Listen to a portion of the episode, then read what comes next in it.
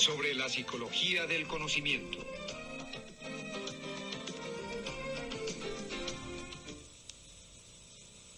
Desarrollo de una personalidad de éxito. El magnate del acero, Andrew Carnegie, que acumuló una fortuna de 500 millones de dólares después de ser un inmigrante sin un centavo, dijo una vez, yo pago más por la capacidad de congeniar con los demás que por ninguna otra habilidad.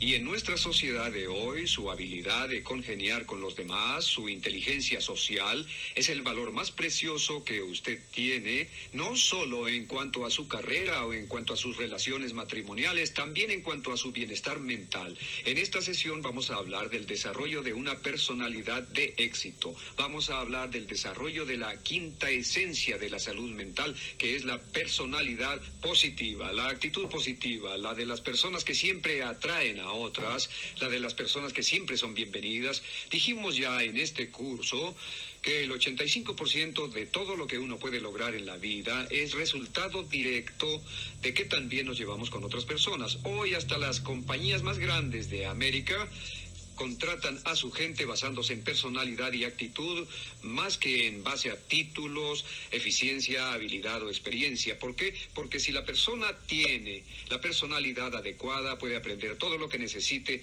para tener éxito. Pero si la persona tiene muchas habilidades y una personalidad errónea, la compañía no puede entregarse a la tarea de cambiarla. Así que el 85% de nuestra felicidad en la vida, según la investigación, proviene de las buenas relaciones con otras personas.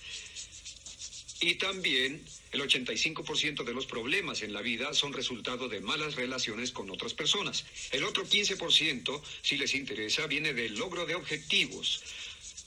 Así que es posible obtener cierta cantidad de satisfacción en la vida del logro de objetivos, el éxito, ganar mucho dinero, emprender negocios, carreras, etcétera, pero casi toda nuestra felicidad va a depender de nuestras relaciones. En esta sesión vamos a mostrar cómo pueden mejorar mucho la calidad de sus relaciones dando pasos muy, muy sencillos. Sabemos en cuanto a sus relaciones que hay una relación directa entre cómo se lleven con otras personas y la salud de su personalidad. Todos queremos tener una personalidad saludable. ¿Cómo se mide la personalidad saludable? ¿Cuáles son las medidas? Durante este curso ya hemos hablado de ellas. La medida número uno de personalidad saludable es, desde luego, qué opinión tengo de mí mismo. La opinión que se tiene de uno mismo es el corazón de la personalidad. Si la opinión es muy buena, la personalidad es saludable. Número dos, en la medida de la personalidad saludable es cuánta responsabilidad se acepta. Las personas que aceptan mucha responsabilidad, que se aceptan como creadores de sus destinos, que se abstienen de culpar a otras personas, tienen una personalidad muy saludable. Otra medida de la personalidad saludable es que tan fácilmente perdona. Sabemos que hay una relación directa, una relación muy estrecha entre qué tan fácilmente perdona cuando alguien nos hace daño y cuán saludable es la personalidad. La medida número cuatro de personalidad saludable se llama expectativas positivas. El grado en el que esperamos algo bueno de todo y todos los que nos rodean. La gente que tiene tendencia a buscar cosas buenas son personas realmente saludables. Y la quinta medida de la personalidad saludable que trataremos hoy es que también nos llevamos con otros que también nos llevamos con otros. La verdad es que no se puede tener una personalidad saludable aislados de nuestras relaciones con otros seres humanos. Y es maravilloso. Hay una ley de reciprocidad aquí. Mientras mejor se ve a uno mismo, mejor ve a los demás. Mientras más responsabilidad se acepte, más se obtiene. Mientras más fácil se perdone y se desechen rencores, más mejoramos nuestras relaciones. Mientras mejores cosas se busquen en personas y situaciones, mejor nos llevamos con otras personas. Y mientras mejor nos llevemos con otras personas, sorpresa, sorpresa, mejor nos vemos nosotros. Es una maravillosa serie de relaciones recíprocas. Y eso nos lleva a una importante ley de la que ya hablamos anteriormente, la ley del esfuerzo indirecto. La ley del esfuerzo indirecto dice que en nuestras relaciones con otras personas, por lo general obtenemos lo que queremos más rápido indirectamente que directamente. Y les doy un sencillo ejemplo. Si tratamos de conseguir cosas directamente en nuestras relaciones, nos frustramos, somos humillados, nos avergonzamos, etc. Hay algunos ejemplos. Cuando queremos impresionar a otras personas, bueno, queremos impresionar a unas personas. Cuando tratamos de impresionar a alguien que pensamos que es importante o valioso y queremos impresionarlo, si tratamos de impresionar lo que hacemos al fin es exactamente lo contrario. La forma de impresionar a una persona es dejándose impresionar por ella dejándose impresionar. Si quiere que otra persona se interese en usted, con la ley del esfuerzo indirecto, ¿cómo hacemos que alguien se interese en nosotros? Pues interesándonos en esa persona. Si queremos agradarle a alguien, el mejor método es mostrar agrado por él. Si queremos que alguien nos respete, el mejor método es respetarlo a él. Y la ley del esfuerzo indirecto funciona en la construcción de las relaciones humanas. Por último, hablamos de las leyes mentales y vamos a destacar tres. La ley de la siembra y la cosecha.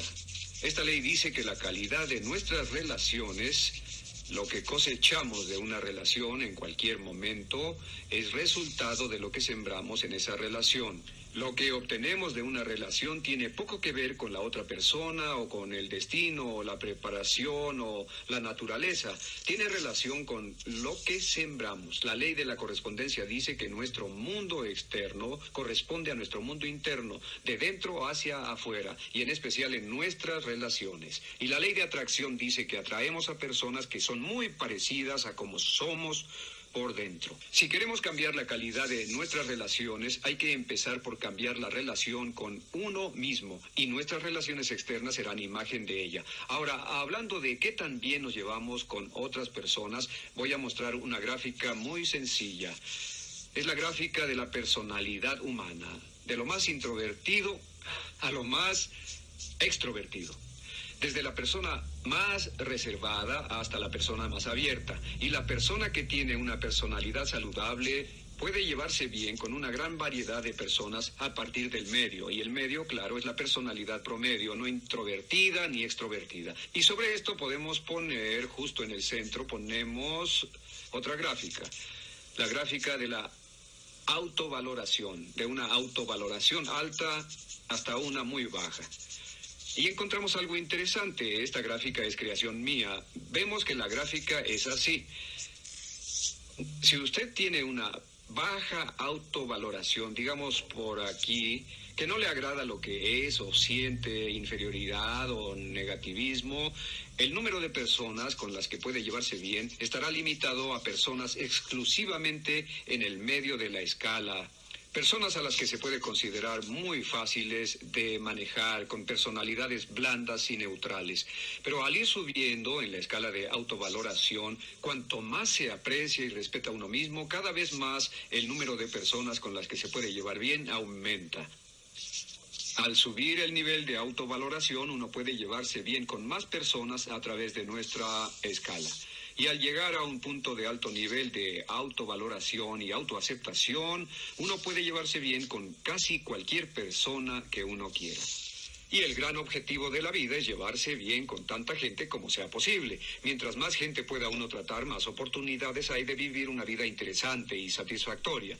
Mientras más suba el nivel de autovaloración, trabajando en uno mismo, la calidad de nuestras relaciones aumenta. ¿Cuál es la clave de elevar nuestra autovaloración?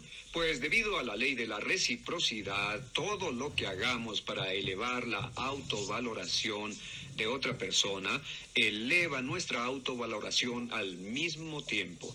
No se hace algo legítimamente noble o generoso para elevar la autovaloración de otra persona sin elevar la propia al mismo tiempo. Si quiere tener una personalidad saludable, tiene que usar la ley de la reversibilidad. Esta ley en una de sus aplicaciones dice esto, que lo que se hace para elevar la autovaloración de otros eleva la nuestra simultáneamente. Y lo que veremos en el resto de esta sesión es algunas cosas que podemos hacer para elevar la autovaloración de otros, elevando la nuestra también, para tener una personalidad saludable. Y por cierto, hay una relación directa entre la interacción con otras personas y la longevidad, la salud, la energía, la vitalidad, la resistencia a las enfermedades, etc. Y la clave para elevar la autovaloración o autoestima de otros es hacer sentir importante a la gente. Hacer sentir importante a la gente. Esta es y siempre ha sido la clave de las buenas relaciones humanas. Mary Kay Ash hace una hermosa analogía. Dice que imagina que cada persona que conoce tiene un cartel colgado que dice hágame sentir importante. Todos tenemos el letrero, hágame sentir importante, y lo que hace ella es responder a ese letrero. Hacer sentir importante, tratar bien a una persona hace que ésta se sienta importante y uno se siente importante también. El principio de reciprocidad, cómo hacer sentir importantes a otros. Método número uno, eliminar la crítica destructiva. Eliminar la crítica destructiva. Lo que más hace que la autoestima de una persona caiga es la crítica destructiva. No olviden que fue la crítica destructiva en la niñez lo que nos infundió el miedo al fracaso, el miedo al rechazo, el complejo de inferioridad, el odio hacia nosotros mismos, la culpa, y la mayoría de nosotros seguimos luchando por superarlos debido a los inconscientes comentarios de nuestros padres cuando éramos pequeños. Así que elimine la crítica destructiva, nunca critique a las personas porque eso las devalúa, les jala el tapete de su autoestima y las hace sentir mal. Solo hacer eso, ese pequeño cambio en nuestra vida, eliminar la crítica destructiva, nos hace personas más atractivas de lo que imaginamos. Si tenemos una tendencia a la crítica, mm, número dos, ser accesible. Ser accesible significa no discutir. Recuerdo cuando era joven eh, que yo tenía una boca muy rápida y siempre ganaba las discusiones, ganaba todas las discusiones, leía, investigaba y me ponía en forma. Llegaba al punto en que nadie me vencía discutiendo. Y claro, también llegué al punto en que no tenía con quién discutir, al punto en que nadie quería hablar conmigo, nadie quería saber nada de mí, nadie me invitaba a su casa, no jugaban conmigo en la escuela porque siempre estaba discutiendo. Y aunque creía que estaba ganando, estaba perdiendo. Así que no discutan, y una forma de evitar discutir es una muy, muy simple técnica. Es esta. Primero, intentar entender. En vez de buscar que lo entiendan, use la ley del esfuerzo indirecto y primero intente entender el punto de vista de la otra persona. ¿Qué es lo que hace que la otra persona piense y sienta como lo hace? Si no concuerda con ella, la tendencia natural de la personalidad inmadura es tratar de abrumar a la persona con argumentos, pero la tendencia de una personalidad madura es darse tiempo para tratar de entender por qué la otra persona piensa y siente como lo hace. Bien podría ser que su razón sea superior a la suya. Hay una sentencia muy hermosa que dice, un hombre convencido contra su voluntad sigue conservando su opinión. Un importante principio en el desarrollo de la personalidad humana es el principio de la no resistencia. El principio de la no resistencia fue demostrado en su máxima expresión por Mahatma Gandhi en la India. En este siglo, cuando fue cuando fue capaz de vencer a todo el imperio británico, sacando a la India del imperio y manteniendo un gobierno propio mediante un proceso de no resistencia. En mi primer matrimonio descubrí que la tendencia natural de las personas cuando cuando viven juntas es discutir porque no se concuerden tiempos, cosas, etcétera. Pero también aprendí algo interesante que me ha servido mucho, a convenir rápidamente. Cuando se ve venir una discusión, evitarla conviniendo y tratando de ver el otro punto de vista. Y un buen lugar para ser accesible y eliminar la crítica es donde.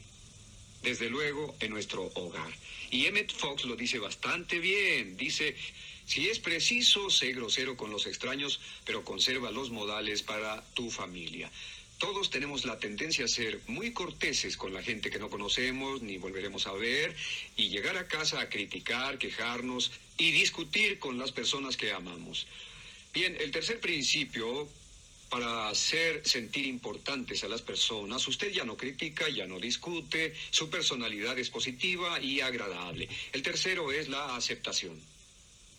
El tercer paso, la aceptación satisface uno de los anhelos subconscientes más profundos. Cuando llegamos al mundo, lo que queremos más que nada es ser aceptados por nuestros padres, ser amados y tener la aprobación incondicional de nuestros padres. Y cuando nos convertimos en adultos, aún necesitamos amor y aprobación. Y para transmitir aceptación simplemente sonreímos. Siempre que sonreímos a otra persona mostramos aceptación. La verdad es que el trabajar en una dinámica interpersonal indica que cuando dos personas se ven por primera vez y todas las veces siguientes, lo primero que sucede es que tienen una relación de aceptación o no aceptación. Y esto se transmite por lenguaje corporal, expresiones faciales, por el tono de la voz, pero hasta que esa relación se establezca, no hay ninguna otra comunicación y uno puede activar esa relación simplemente sonriendo y aceptando sin condición a la otra persona, sea quien sea. El paso número cuatro es el reconocimiento. El reconocimiento o la apreciación es como la aceptación. Cuando uno lo muestra a otra persona, eleva la autoestima de esa persona. Cuando uno sonríe, por cierto, una investigación muestra que cuando uno sonríe no solo hace que la otra persona se sienta positiva, sino que el esfuerzo de la sonrisa en realidad libera endorfina en el cerebro y nos da una sensación de bienestar general. Y dicen que hasta una sonrisa fingida es mejor que fruncir el ceño. Así que sonría, oblíguese a sonreír y verá que actuando al fin sentirá ganas de sonreír solo por el hábito de sonreír a las personas. Sobre el reconocimiento, ¿cómo expresamos reconocimiento? Usamos la palabra gracias una y otra vez. Diga gracias a la esposa, gracias a los hijos, gracias a los colegas y subordinados, gracias en el restaurante. Decir gracias sistemáticamente cuando se siente es gratitud que eleva la autoestima de las personas como un termómetro de mercurio en un día caluroso. Y verá que los hombres y mujeres más poderosos, los más exitosos generalmente son muy amables y muy corteses.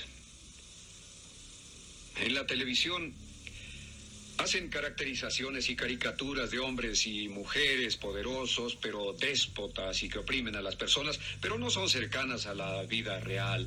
Porque la gente se hace poderosa y exitosa en la medida en la que obtiene cooperación de otras personas. Y las personas solo tienden a cooperar con otros si estos otros son gente con la que uno quiere trabajar. Así que sean amables, corteses, aprecien a los demás y digan gracias. Thomas Carlyle dijo una vez, un hombre grande se distingue por cómo trata a la gente pequeña. Y es muy cierto. El número cinco es la admiración. Admiración significa admirar las virtudes de una persona, si la persona es meticulosa o puntual, o trabajadora o íntegra, o admirar las posesiones de otra persona. Uno pone gran valor emocional en nuestras virtudes de carácter y personalidad y cuando alguien las reconoce y las aprecia, o sea, si las admira, nos sentimos muy bien, valoramos nuestras posesiones, nos enorgullece nuestra casa, nuestro auto, nuestro reloj, nuestra ropa, nos enorgullece nuestros hijos, nuestras oficinas. Y cuando una persona dice qué lindo reloj, o qué bonito auto, o qué hermosa casa, o qué bonita sala, o qué lindo traje, todo lo que digamos, mientras sea sincero, yo nunca digo nada fingido porque, porque la gente es muy lista, detecta cuando uno no es sincero. Abraham Lincoln dijo, a todos nos gustan los cumplidos. A todos nos gustan los cumplidos. Yo he trabajado con millonarios y con muy poderosos y exitosos directores de grandes empresas y conglomerados y he visto que decir algo que realmente siento un cumplido para ellos o su empresa, su trabajo, etcétera, siempre recibe una respuesta positiva, tan positiva como si estuviera admirando las posesiones de alguien con baja estima. A veces la gente de más autoestima y éxito es la que más necesita sentir admiración y reconocimiento. Bien, el sexto medio que tenemos para elevar la autovaloración de otros. Cuando se eleva la autovaloración de alguien, se eleva la nuestra. Cuando se aumenta la salud de la personalidad de alguien por la ley del esfuerzo indirecto, aumenta la salud de nuestra personalidad. La aprobación. La aprobación satisface una profunda necesidad de la mente humana, la necesidad de ser valorado, de ser valioso. Una de las definiciones de la autovaloración es el grado en el que un individuo se considera digno de elogio. Una persona que se cree digna de elogio tiene alta autoestima, entonces el elogio o la aprobación crea seguridad. Creo que fue Napoleón quien dijo, descubrí algo muy importante, los hombres dan su vida por los galones. Es decir, vio que los soldados que no daban la vida por ningún dinero la arriesgaban en la batalla por el elogio y la aprobación representada por los grados y medallas que él otorgaba. Claves para la aprobación. Número uno, que sea inmediata. Mientras más cercano esté el elogio de la virtud a elogiar, más la repetirá la persona. Si quiere que sus hijos o empleados hagan algo, en cuanto lo hagan, diga, qué buen trabajo. Número dos, ser específico. Hiciste un buen trabajo con el pasto, con la casa, una carta o lo que se vaya a elogiar. Mientras más inmediato y específico, más eleva la autovaloración y más posible es que se repita esa conducta. Y tercero, que sea público el elogio. Cualquier cosa reconocida en público em, duplica o triplica el impacto porque el efecto de la opinión de otros sobre nuestro comportamiento es tremendo. De hecho, hay evidencia de que indican que somos quienes somos y hacemos lo que hacemos por lo que pensamos que otros piensan de nosotros. Nos afecta mucho la opinión de los demás. El número siete es la atención. La atención es uno de los medios más poderosos para elevar la autovaloración. Atención significa escuchar. ¿Por qué la atención y el escuchar son poderosos? Porque siempre ponemos atención a lo que valoramos y siempre ignoramos lo que no valoramos. Así que si quiere decirle a una persona que la valora, que es valiosa para usted, póngale atención, escúchela, pase tiempo con ella. He aquí algunas claves de la atención. Número uno, escucha atentamente. Escuchar atentamente, sin interrupciones. Escuchar paciente y abiertamente. La número dos es pausa antes de responder. Pausa antes de responder. No interrumpa, deje que la persona diga todo lo que tiene que decir y haga una pausa. Espere, muéstrele que le interesa lo que está diciendo. Número tres, pregunte para aclarar. En vez de apresurarse a hablar, pregunte para aclarar lo que la persona ha dicho, que es una forma de demostrar que usted está poniendo atención. Y esta es la mejor de las preguntas. ¿Cómo es eso? Cuando uno escucha a una persona, uno quiere entenderla y mostrar que escucha. Diga, ¿cómo es eso exactamente? Y pida que le explique con claridad. Y finalmente, ¿recuerden el boomerang? El boomerang dice simplemente esto, que cualquier emoción legítima expresada por usted hacia cualquier otra persona volverá como boomerang hacia usted.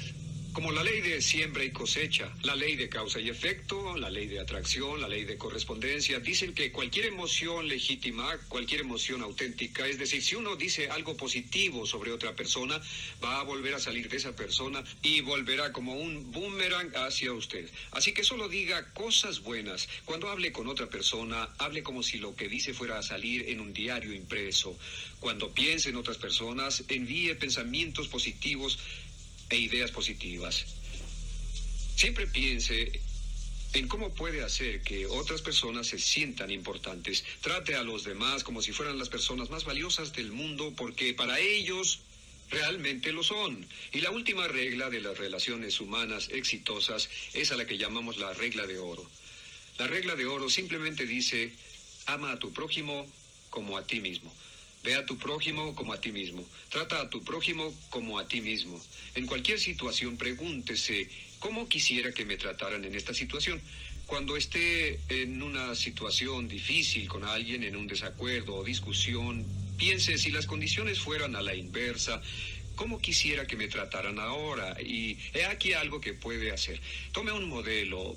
Por ejemplo, la persona que usted más admira en el mundo en términos de personalidad y cuando esté en una situación difícil con alguien, imagine que usted es esa persona. El que ha alcanzado el éxito es aquel que ha vivido bien, ha reído a menudo y ha amado mucho. Autor desconocido.